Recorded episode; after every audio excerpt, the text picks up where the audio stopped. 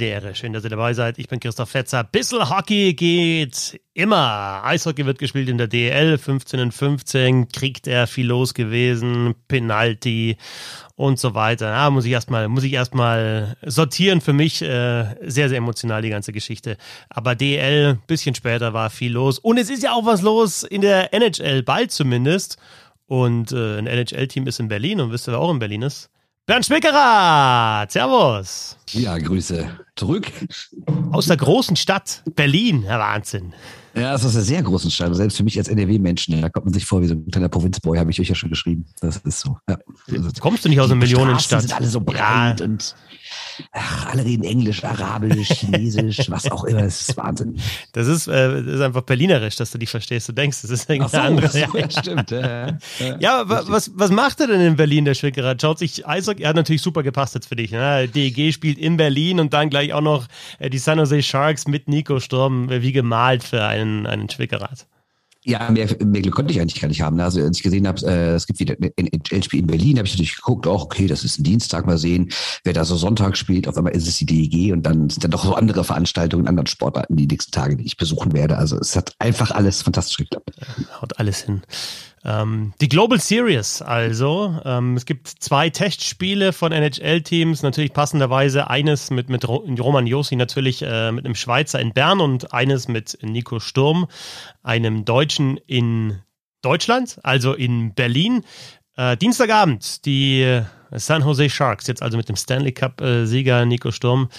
Ähm, gegen die Eisbären Berlin. Du warst in Berlin bei der Pressekonferenz, hast dir auch das Training angeschaut, aber bevor wir auf Nico Sturm und auch Timo Meyer, den Schweizer, zu sprechen kommen, vielleicht grundsätzlich mal so Global Series sagt, glaube ich, den Eishockey-Fans, was, was ist der Gedanke dahinter und ja, wie findest du diesen Gedanken umgesetzt?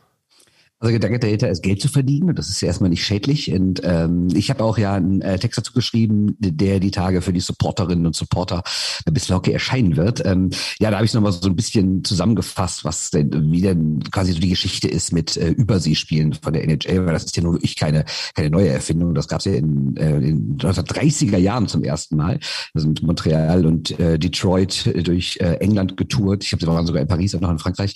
Und schon in den 50ern waren dann erstmal Spiele in Deutschland Deutschland. Da gab es so eine ganz kuriose Serie zwischen den New York Rangers und den Boston Bruins. Die haben mehr als 20 Testspiele gegeneinander gemacht innerhalb weniger Tage, unter anderem auch in, ich glaube, in Dortmund, in Krefeld, in Berlin.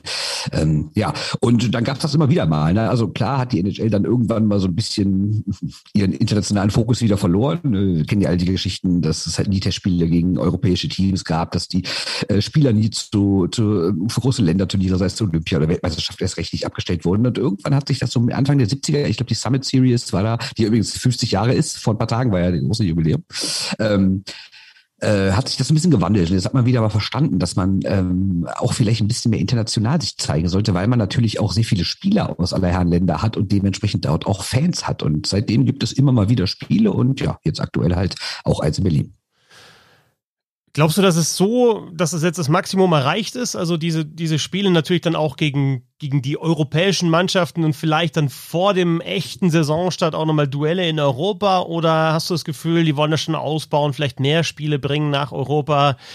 Ja, es gab in anderen Sportarten dann sogar mal, es gab bei NFL Europe oder vielleicht dann so Überlegungen, da sogar ein europäisches Team zu installieren. Alles so, so, so Dinge, um eben dieses Growing the Game, um, den, um das es ja geht, noch voranzutreiben.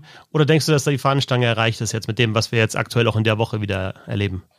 Ich glaube, die Fahnenstange ist erreicht, weil du hast ja jetzt in drei verschiedenen Ländern Spiele, plus später in der Saison sind ja noch mal in Finnland. Und es gab ja auch sonst in den vergangenen Jahren auch mal Spiele, sonst so noch in Schweden oder in Russland gab es schon mal eins. Und auch Testspiele gab es noch in Österreich und natürlich in England, in London gab es mal Spiele und alles. Ich glaube, äh, großartig mehr als jetzt wird's auch nicht und das muss es auch nicht. Das einzige andere wäre natürlich das, was du gerade angesprochen hast, ein eigenes Team hier oder sogar eine eigene Division. Das gab es alles schon mal so komische Pläne. Ähm, kann ich mir aktuell nicht vorstellen, weil es einfach zu viel Reisestress wäre. Der Stress innerhalb der NHL ist ja schon sehr, sehr viel, wenn man dann vom Osten in den Westen muss. Das sind ja auch schon mehrere Stunden. Und wenn dann einzelne Teams irgendwie teilweise zehn, elf Stunden nach Europa fliegen müssten für ein Spiel, also ich kann es mir beim besten Willen nicht vorstellen. Du bist jetzt die letzten Tage eben in Berlin, hast äh, Training vorbeigeschaut äh, im Valley. Ja? Du Richtig. hast, ähm, du hast, warst eben bei den Interviews mit dabei. Wie ist es aufgezogen? Wie ist so das, das Flair? Kommt jetzt tatsächlich auch rüber, dass das NHL-Team da ist? Oder ja, weiß man das halt als einer, der sich mit Eishockey beschäftigt und, und sonst nicht? Ich glaube, das zweite. Also natürlich, wenn man da ist, dann hat man das schon alles. Ne? Das ist ganz anders als eine DL. Da laufen fünf, sechs Kamerateams rum. Ne? Überall alles sehr professionell. Überall laufen Leute in so NHL-Jacken rum und Leute mit NHL-Pins am Revers und sowas. Das ist schon sehr professionell und sehr, sehr getragen, sehr offiziell alles. Aber halt auch wirklich nur, wenn du wirklich dann dabei bist in dieser kleinen Bubble da eben im Willi. Also sonst hier, wenn du durch die Stadt gehst, was ich natürlich die letzten zwei, drei Tage gemacht habe, kriegst du davon gar nichts mit. Also klar. Und, und die Halle hast du diese, hast du diese großen Leuchtreklame-Tafeln, wie man es nennen würde, glaube ich, wo dann also diese Video-Walls, wo dann auch mal so ein so ein NHL-Bild zu sehen ist und dann steht da hier Mercedes-Benz Arena äh, am Dienstagabend und sowas. Aber sonst, außerhalb davon, kriegst du es nicht wirklich mit, nee. Jetzt haben wir eben die San Jose Sharks mit Nico Sturm, der da ist, der frisch gebackene Stanley Cup-Sieger, äh, der also gewechselt ist zu den Sharks, ist natürlich jetzt nicht der größte Name natürlich äh, in der NHL, was, was Spieler aus Deutschland betrifft, halt logischerweise Leon Dreiseitel, aber er hat sich irgendwie schon so seinen Namen jetzt gemacht. Ne? Er hat den Vertrag unterschrieben jetzt bis 2025, zwei Millionen, also das ist dann auch schon mal äh, nicht einfach so, so ein Vertrag, den man nebenbei unterschreibt, sondern das ist dann schon mal ein, ein, ein, ein Vertrag, wo man sieht, okay, die haben auch was vor mit diesen San Jose, Jose Sharks, ähm, mit, mit, diesem Sturm, äh, die San Jose Sharks. Welcher Eindruck äh, kommt von ihm so rüber? Du hast mit ihm gesprochen, äh, wie fühlt er sich da in San Jose und was erwartet auch die Mannschaft von ihm? Ich würde sagen, das schauen wir uns mal an. Also, er hat Timo Meyer gefragt, was so Nico Sturm in seinen Augen für ein Spieler ist. Schauen wir da erstmal rein. Ja, er ist ein äh, sehr guter Eishockeyspieler, arbeitet äh, sehr hart, äh, ist ein physisch sehr, sehr, sehr starker Spieler. Darum äh, denke ich, sehr, sehr wichtig für uns äh, in der Mannschaft, so, solche Spieler zu haben, die äh, bereit sind, um äh, ja, für die Mannschaft zu kämpfen, ein richtiger Team. Spieler und äh, ja, ich freue mich darauf, äh, ihn ja, im Sharks Trikot zu sehen und mit ihm äh, auf dem Eis zu sein und natürlich speziell für ihn morgen in Berlin, in seinem Heimatsland, von dem her sicher eine coole Experience für ihn. Äh, hat einen Stanley Cup gewonnen, ist natürlich äh, riesig und äh, auch immer so ein Spieler, gegen den es hart ist zum Spielen, weil er, ja, gibt nie auf, er kämpft hart und er ist ein bisschen ja, stört ihn und äh, ist, ist äh, schwer zum gegen so ein Spielen. Von, von, dem her, ich denke, ist hier in den letzten Jahren, äh, ja, zwei Jahren äh, mehr bekannt geworden und dadurch auch, dass er den Stanley Cup gewonnen hat, sich auch ja, Respekt bekommt und das zu Recht. Also dieses Arbeiten kommt dann natürlich durch bei Timo Meyer, jetzt dem Mannschaftskollegen von Nico Sturm und dann dazu, äh, ja, diesen Respekt, den er sich eben durch den Einsatz auf dem Eis erarbeitet einerseits, andererseits, klar, da kommt halt ein Stanley Cup Champion und jeder weiß, okay, der hat das Ding gewonnen, hat da auch seine Rolle gespielt. Ähm, ja, das ist wahrscheinlich das, was aktuell Nico Sturm auch auf definiert, die beiden Sachen. Ne? Der, der Einsatz, der, der Arbeitsethos und eben diesen, diesen Pokal, den ja jeder gewinnen will in der Liga und er hat ihn. Ja, und ich glaube auch noch dieser besondere Weg, weil wir wissen ja, Nico Sturm ist ja nicht diesen klassischen Weg gegangen, den viele andere gegangen sind, das entweder irgendwie mit 18, 19 in der DL zu versuchen. Gut, da gab es auch die U23-Regel noch nicht, da war es natürlich auch schwieriger. Aber er hat jetzt auch nicht diesen Dreiseitel-Weg gewählt, irgendwie schon früh ähm, rübergehen in die Juniors und sich über die kanadischen Ligen versuchen hochzuarbeiten, irgendwie über den Draft und so, sondern er hat ja wirklich, er ist als College gegangen in die USA, um da wirklich zu studieren. Da war Eishockey eigentlich so ein bisschen Beiwerk. Und er hatte ja auch gar nicht mehr so die Riesenambition, Profi zu werden. Ich glaube, es war für ihn eher so ein Ding, ich kann hier, weil wir wissen ja, in den USA ist Studieren sehr teuer. Wir wissen einfach, ich kann über den Sport mir eine gute Ausbildung holen, abseits des Sports. Das hat er geschafft und ist dann aber immer besser geworden, hat immer wieder einzelne kleine Schritte gemacht und irgendwann hat er sich gedacht, oh, ich kann es vielleicht doch schaffen. Und äh, ja, da habe ich ihn noch eben was zu gefragt, können wir auch noch mal reinhören. Ich meine, die Ziele haben sich natürlich schon enorm verändert, das muss man schon ehrlich sagen. Ähm es ist natürlich auch eine, eine extrem lange Zeit vergangen und, und, ich hatte eben die Möglichkeit durch den College-Weg mit, äh, mit 24 oder 25 als Profi äh, geworden zu sein. Eben diese extra Jahre, die du, wenn du mit 18 oder 19 aus dem DNL-Bereich kommst und Profi wirst, du dann eben nicht hast. Also entweder bist du dann bereit halt oder, oder nicht. Und, und wenn du halt nicht für die DL bereit bist, meistens spielst du dann halt äh, in der DL2 und in der Oberliga und das ist, äh, die DL ist so eine gute Liga, es ist sehr schwer, sich dann halt irgendwann noch, dann doch noch durchzusetzen und von daher für jeden Spieler ist der Weg irgendwo anders. Es gibt, glaube ich, nicht so die Blaupause, was richtig und falsch ist. Und für mich war das halt das Optimale, weil ich halt einfach die extra Zeit gebraucht habe. Ja, da hört man es, ne? wie er es äh, so dargestellt hat, äh, dass natürlich äh, die Ziele sich auch verändern im Laufe der Zeit. Dass du anfangs vielleicht eher aufs Berufliche geguckt hast, dann gedacht, ah, vielleicht schaffe ich es ja doch irgendwie so in den Profibereich und auf einmal äh, ja, ist er, ist er Stanley Cup-Sieger und kommt nach Augsburg und hält da den Stanley Cup hoch und steht jetzt hier in Berlin vor einer Traube von Journalistinnen und Journalisten und äh, ist auch äh, dann noch bei diesem Fanfest, was es vor der Arena gibt, mit Timo Meyer zusammen, Autogrammstunde hat er da gegeben und äh, ja, so eine Selfie-Stunde muss man das heute wahrscheinlich nennen und äh, sieht man schon, wie sich das halt so geändert hat, ne? Dieses, dieses, dieses Standing von diesem Spieler, der mit irgendwie mit 20 noch nicht mal richtig Profi war und auf einmal ist er mit 27 ein gefeierter äh, Eishockey-Held, verdient zwei Millionen Dollar im Jahr und ja, kann doch irgendwie schnell gehen. Ich glaube, dass das auch was ist, was dann die anderen Spieler oder jüngere Spieler auch so sehen. So, also ja, es gibt sicherlich Spieler, die einzelne Bereiche des Spiels mehr oder besser drauf haben als Nico Sturm, aber diesen unbändigen Willen und dieses nie aufgeben und trotzdem auch dran denken und vielleicht auch einen anderen Weg gehen als andere und trotzdem zum Erfolg kommen. Ich glaube, das äh, ist, was die anderen noch beeindruckt. Weißt du, wie er seine Rolle sieht bei den San Jose Sharks? Also das äh, wird ja sicherlich auch Thema gewesen sein. Ähm, macht er das Gleiche, also das Gleiche geholt worden, was er jetzt bei den Colorado Avalanche macht? Ich meine, das ist natürlich ein, ein Rollenspieler, aber jetzt mit dem Vertrag, zwei Millionen pro Jahr, ist jetzt auch nicht so der klassische Vertrag, den man dann irgendwie in der vierten Reihe oder so äh, versenkt.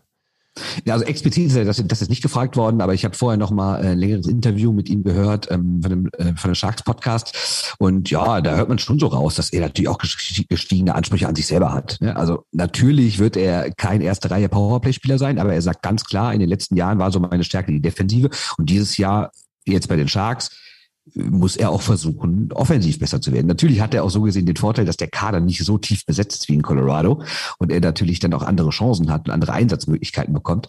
Ähm, aber die will er halt auch nutzen. Also er sieht sich nicht mehr nur so als der vierte Reihe, fünf Minuten Mann pro Abend plus ein bisschen Unterzahl spielen, sondern äh, ich glaube, so ein Mann würde auch nicht zwei Millionen Dollar kriegen, zumindest nicht bei so einem Verein wie den Sharks.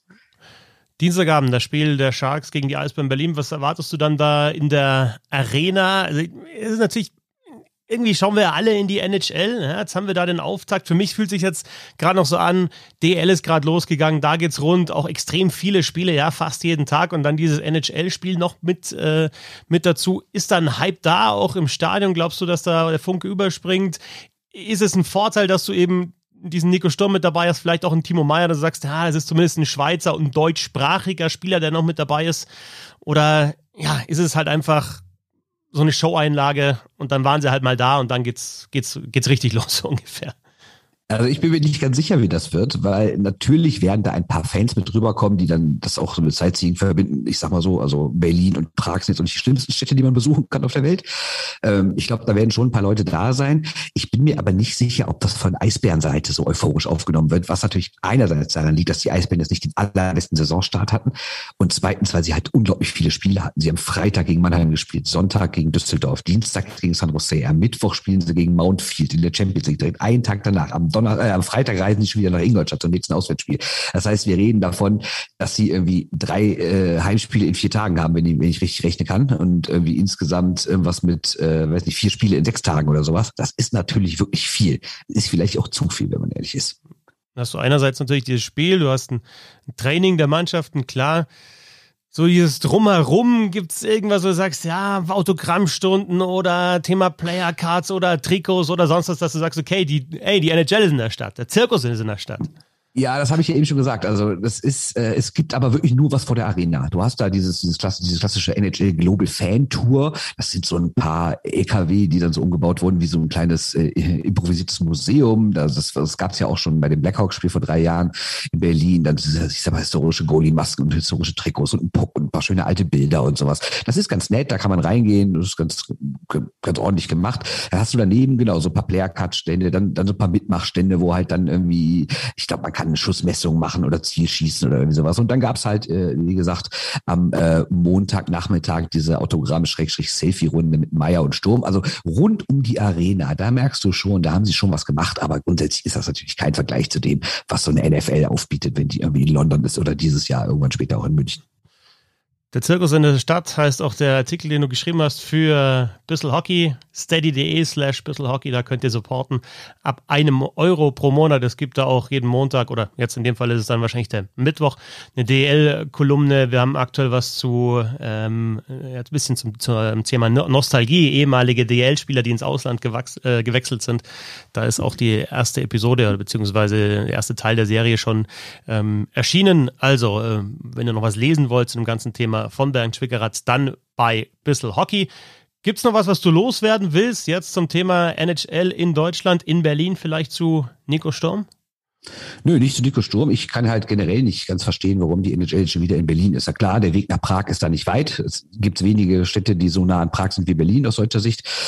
Ähm, trotz, also zumindest Städte mit so einer großen Halle. Aber ähm, Ganz verstehe ich ehrlich gesagt nicht, weil, wie gesagt, die haben eh, eh viele Spiele, die waren vor drei Jahren erst hier. Sie waren ja auch vor drei Jahren erst in Prag, das verstehe ich auch nicht so ganz ehrlich gesagt. Ähm, ich hätte mir dann doch eher gewünscht, dass man dann, in Köln war man schon, dass man jetzt vielleicht mal wieder nach Mannheim geht, wo man lange Zeit nicht war. Ähm, hätte man vielleicht mit Ottawa verbinden können, mit Schützle oder so. Ne? Also wäre vielleicht auch nicht ganz so schlecht gewesen. Die nächstgrößere Halle wäre Düsseldorf gewesen. Gut, da ist natürlich jetzt kein Spieler, der jetzt in der EG-Vergangenheit hat, aber trotzdem hätte das, glaube ich, auch funktioniert. Ähm, ja, ich bin gespannt. Also ich finde immer alles, was sich so oft wiederholt, es wird irgendwann ein bisschen langweilig. Und ja, nach Deutschland kommen ist cool, auch in die Schweiz kommen ist cool, nach Tschechien kommen ist cool, nach Schweden, Finnland, Russland, wo auch immer. Okay, Russland aktuell vielleicht nicht, aber grundsätzlich. Ähm, aber dann finde ich, muss man auch umherziehen. Dann muss in verschiedene Städte gehen. Und man sollte dann nicht immer in die gleiche Stadt gehen. Bernd Schwickerath aus Berlin, einen Tag vor dem Spiel der Global Series der Eisbären Berlin gegen die San Jose Sharks mit Nico Storm, dem deutschen Stanley Cup Champion und natürlich auch mit Timo Meyer, dem Schweizer. Ähm, ja, genießt den Abend in Berlin und morgen viel Spaß beim Spiel. So machen wir das, ne? Tschö. Und euch danke fürs Zuhören. Nochmal, steady.de slash Hockey gibt's was zu lesen von Bernd Schwickerath, von mir und auch von Sebastian Böhm.